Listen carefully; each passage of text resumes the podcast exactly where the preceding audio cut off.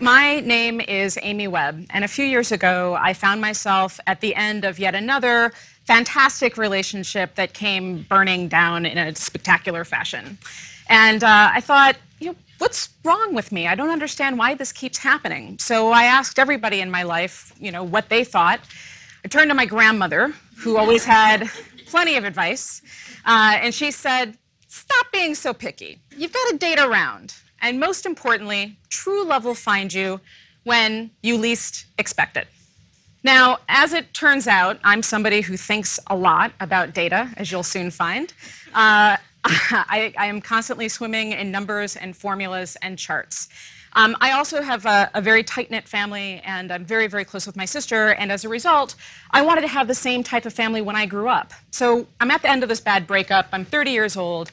I figure, you know, I'm probably going to have to date somebody for about six months before I'm ready to get monogamous and before we can sort of cohabitate, have to have that happen for a while before we can get engaged. And if I want to start having children by the time I'm 35, that meant that I would have had to have been on my way to marriage five years ago. So that wasn't going to work. My strategy was to least expect my way into true love. Then the variable that I had to deal with was serendipity. In short, I was trying to figure out, well, what's the probability of my finding Mr. Right? Well, at the time, I was living in the city of Philadelphia, and uh, it's a big city, and I figured, you know, in this entire place, there are lots of possibilities. So again, I started doing some math. Um, population of Philadelphia uh, has 1.5 million people, figure about half of that are men, so that takes the number down to 750,000. I'm looking for a guy between the ages of 30 and 36, which uh, was only 4% of the population, so now I'm dealing with the possibility of 30,000 men. I was looking for somebody who was Jewish, because that's what I am, and it was important to me. It's only 2.3% of the population. I figure I'm attracted to maybe one out of 10 of those men. Uh, and there was, you know, no way I was going to deal with somebody who was an avid golfer. Um, so that basically meant there were 35 men for me that I could possibly date in the entire city of Philadelphia. In the meantime, my very large Jewish family uh, was already all married and start well on their way to having lots and lots of children. And I felt like I was under tremendous peer pressure to get my life going already. So if I have two possible strategies at this point, I'm sort of figuring out. One, I can take my grandmother's advice and sort of least expect my way into maybe bumping into the one out of 35 possible men in the entire 1.5 million uh, person city of Philadelphia, or I could try online dating. Now, I like the idea of online dating because it's predicated on an algorithm. And that's really just a simple way of saying, I've got a problem, I'm going to use some data, run it through a, a system, and get to a solution. So online dating is the second most popular way that people now meet each other. But as it turns out, algorithms have been around for thousands of years in, in almost every culture. In fact, in Judaism, there were matchmakers a long time ago. And though they didn't have an explicit algorithm per se, they definitely were running through formulas in their heads, like, is the girl going to like the boy? Are the families going to get along? What's the rabbi going to say? Are they going to start having children right away? And the matchmaker would sort of think through all of this, put two people together, and that would be the end of it. So in my case, I thought, well, you know, will data and an algorithm lead me to my Prince Charming? So I decided to sign on. Now, there was one small catch. As I'm signing on to the various dating websites, as it happens, I was really, really busy. But that actually, that actually wasn't the biggest problem. The biggest problem is that I hate filling out questionnaires of any kind. Uh, and I certainly don't like questionnaires that are like Cosmo quizzes. So I just copied and pasted from my resume. um, so in the descriptive part up top, I said that I was an award-winning journalist and a future thinker when I was asked about fun activities and like my ideal date, I said monetization and fluency in Japanese. I talked a lot about JavaScript. Uh, so obviously, this was not the best way to put my most sexy foot forward. But the real failure was that there were plenty of men for me to date. These algorithms had a sea full of men that wanted to take me out on lots of dates, what turned out to be truly awful dates. Uh, there was this guy, Steve, the IT guy. The algorithm matched us up because we share a love of gadgets, we share a love of math and data, and 80s music. And so I agreed to go out with him. Um, so Steve, the IT guy, invited me out to one of Philadelphia's white tablecloth, extremely expensive restaurants. And you know, we went in, and right off the bat, our conversation really wasn't sort of taking flight. Um, but he was ordering a lot of food. In fact, he didn't even bother looking at the menu. He was ordering multiple appetizers, multiple entrees for me as well.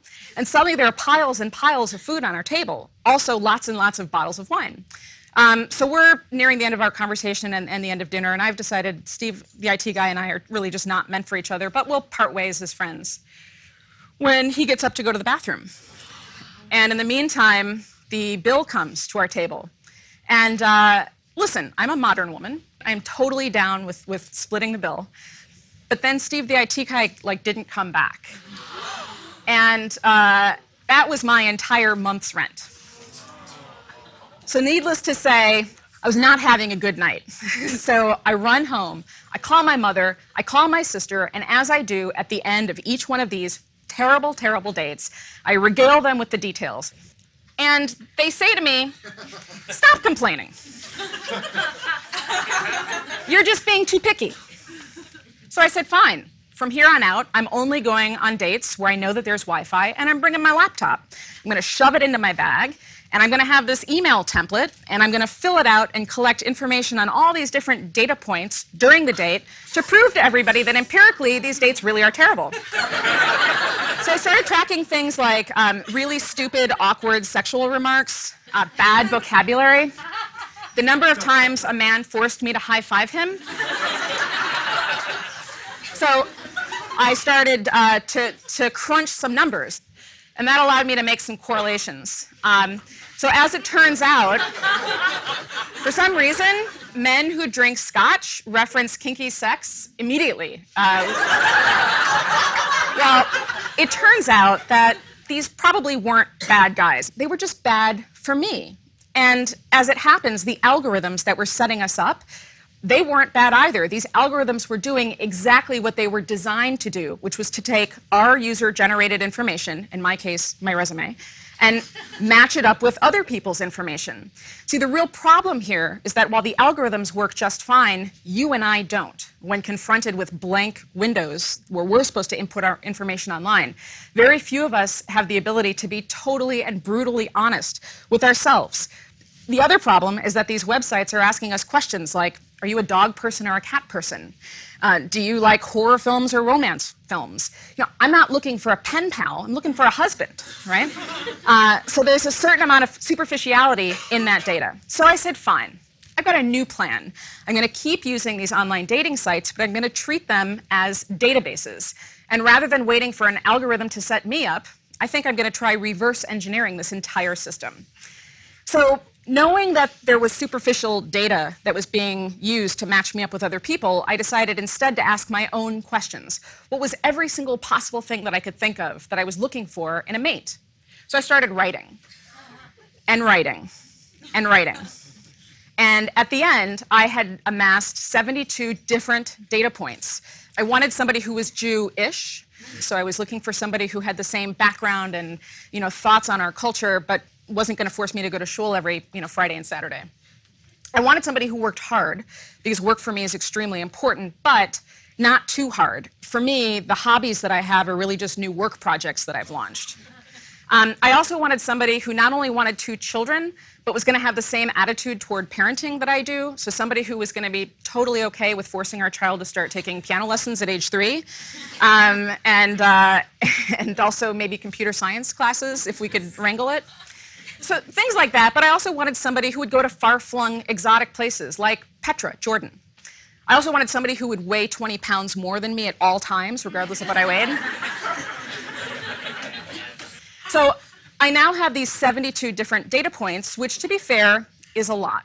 So what I did was I went through and I prioritized that list. I broke it into a top tier and a second tier of points. Um, and I, I, ranked everything uh, starting at 100 uh, and going all the way down to 91, um, and listing things like looking for somebody who was really smart, who would challenge and stimulate me, and balancing that with a second tier and a second set of points. Um, these things were also important to me, but not necessarily deal breakers. so once I had all this done, I then built a scoring system because, uh, you know, what I wanted to do was to sort of mathematically calculate whether or not I thought the guy that I found online would be a match with me. I, I, figured there'd be a minimum of 700 points before I would agree to email somebody or respond to an email message. For 900 points, I'd agree to go out on a date, and I wouldn't even consider any kind of relationship before somebody had crossed the 1500 point threshold. Well, as it turns out, this worked pretty well. So I go back online now. I found Jewish Doc 57, who's incredibly good looking, incredibly well spoken. He had hiked Mount Fuji. He had walked along the Great Wall. He likes to travel as long as it doesn't involve a cruise ship, right? And I thought, I've done it. I've cracked the code. I have just found the Jewish Prince Charming of my family's dreams. There was only one problem. He didn't like me back. And I guess the one variable that I haven't considered is the competition. Who are all of the other women on these dating sites? I found Smiley Girl in 1978. she said she was a fun girl who is happy and outgoing. She listed her job as teacher. She said she is silly, nice, and friendly. She likes to make people laugh a lot. At this moment, I knew, clicking after profile after profile after profile that looked like this, that I needed to do some market research. So I created 10 fake male profiles. Now, before I lose all of you, all right, Understand that I did this strictly to gather data about everybody else in the system. I didn't carry on crazy catfish style relationships with anybody. I really was just scraping their data. But I didn't want everybody's data. I only wanted data on the women who were going to be attracted to the type of man that I really, really wanted to marry. when I uh, released these men into the wild, I did follow some rules. So I didn't reach out to any woman first. I just waited to see who these profiles were going to attract. And mainly what I was looking at was two different data sets. So I was looking at qualitative data. So what was the humor, the tone, the voice, the communication style that these women shared in common, and also quantitative data. So what was the average length of their profile? What, how much time was spent between messages? What I was trying to get at here was that I figured in person, you know, I would be just as competitive as a Smiley Girl 1978. I wanted to figure out how to maximize my own um, profile online. Well, one month later, I had uh, a lot of data and I was able to do another analysis. And as it turns out, content matters a lot. So smart people tend to write a lot. 3,000, 4,000, 5,000 words about themselves, which may all be very, very interesting. The challenge here, though, is that the popular men and women are sticking to 97 words on average um, that are written very, very well, even though it may not seem like it all the time. Um, the other sort of hallmark of the people who do this well is that they're using non-specific language. So in my case, you know, The English Patient is my most favorite movie ever. Uh, but um, it doesn't work to use that in a profile because that's a superficial data point and somebody may disagree with me and decide they don't want to go out with me because they didn't like sitting through the three hour movie. Also, optimistic language matters a lot. So this is a word cloud uh, highlighting the most popular words that were used by the most popular women, words like fun and girl and love. And what I realized was not that I had to dumb down my own profile. Remember, I'm somebody who said that I speak fluent Japanese and I know, you know JavaScript, uh, and I was okay with that. Um, the difference is that it's about being more approachable uh, and, and helping people understand the best way to reach out to you. And as it turns out, timing is also really, really important. Just because you have access to somebody's you know, mobile phone number or their instant message account and it's 2 o'clock in the morning and you happen to be awake doesn't mean that that's a good time to, to, communicate with those people. The popular women on, on these online sites spent an average of 23 hours in between each communication. Um, and that's what we would normally do in the usual process of courtship. And finally, there were the photos. All of the women who were popular showed some skin. Uh, they all looked really great, which turned out to be in sharp contrast to what I had uploaded. Once I had all of this information, I was able to create a super profile. So it was still me, but it was me optimized now for this ecosystem. And as it turns out, I did a really good job. I was the most popular person online.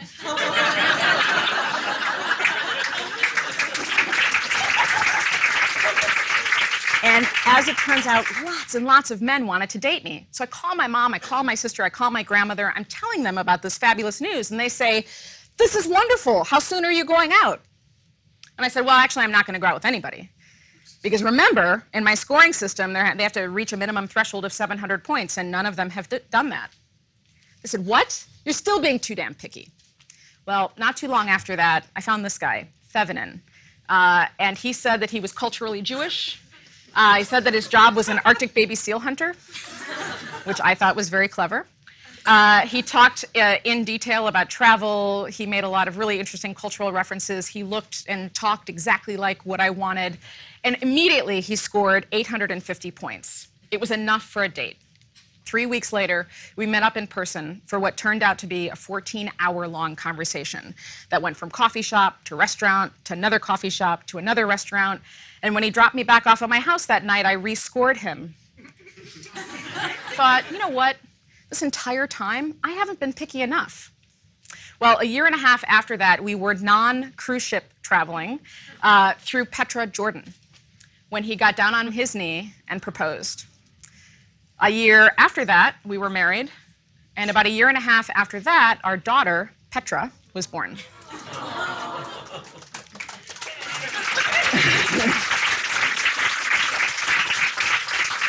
Obviously, I'm having a fabulous life. So, the question is what does all of this mean for you? Well, as it turns out, there is an algorithm for love. It's just not the ones that we're being presented with online. In fact, it's something that you write yourself. So whether you're looking for a husband or a wife, or you're trying to find your passion, or you're trying to start a business, all you have to really do is figure out your own framework and play by your own rules and feel free to be as picky as you want. Well, on my wedding day, I had a conversation again with my grandmother, and she said, all right, maybe I was wrong. It looks like you did come up with a really, really great system. Now, your matzo balls. They should be fluffy, not hard. And I'll take her advice on that.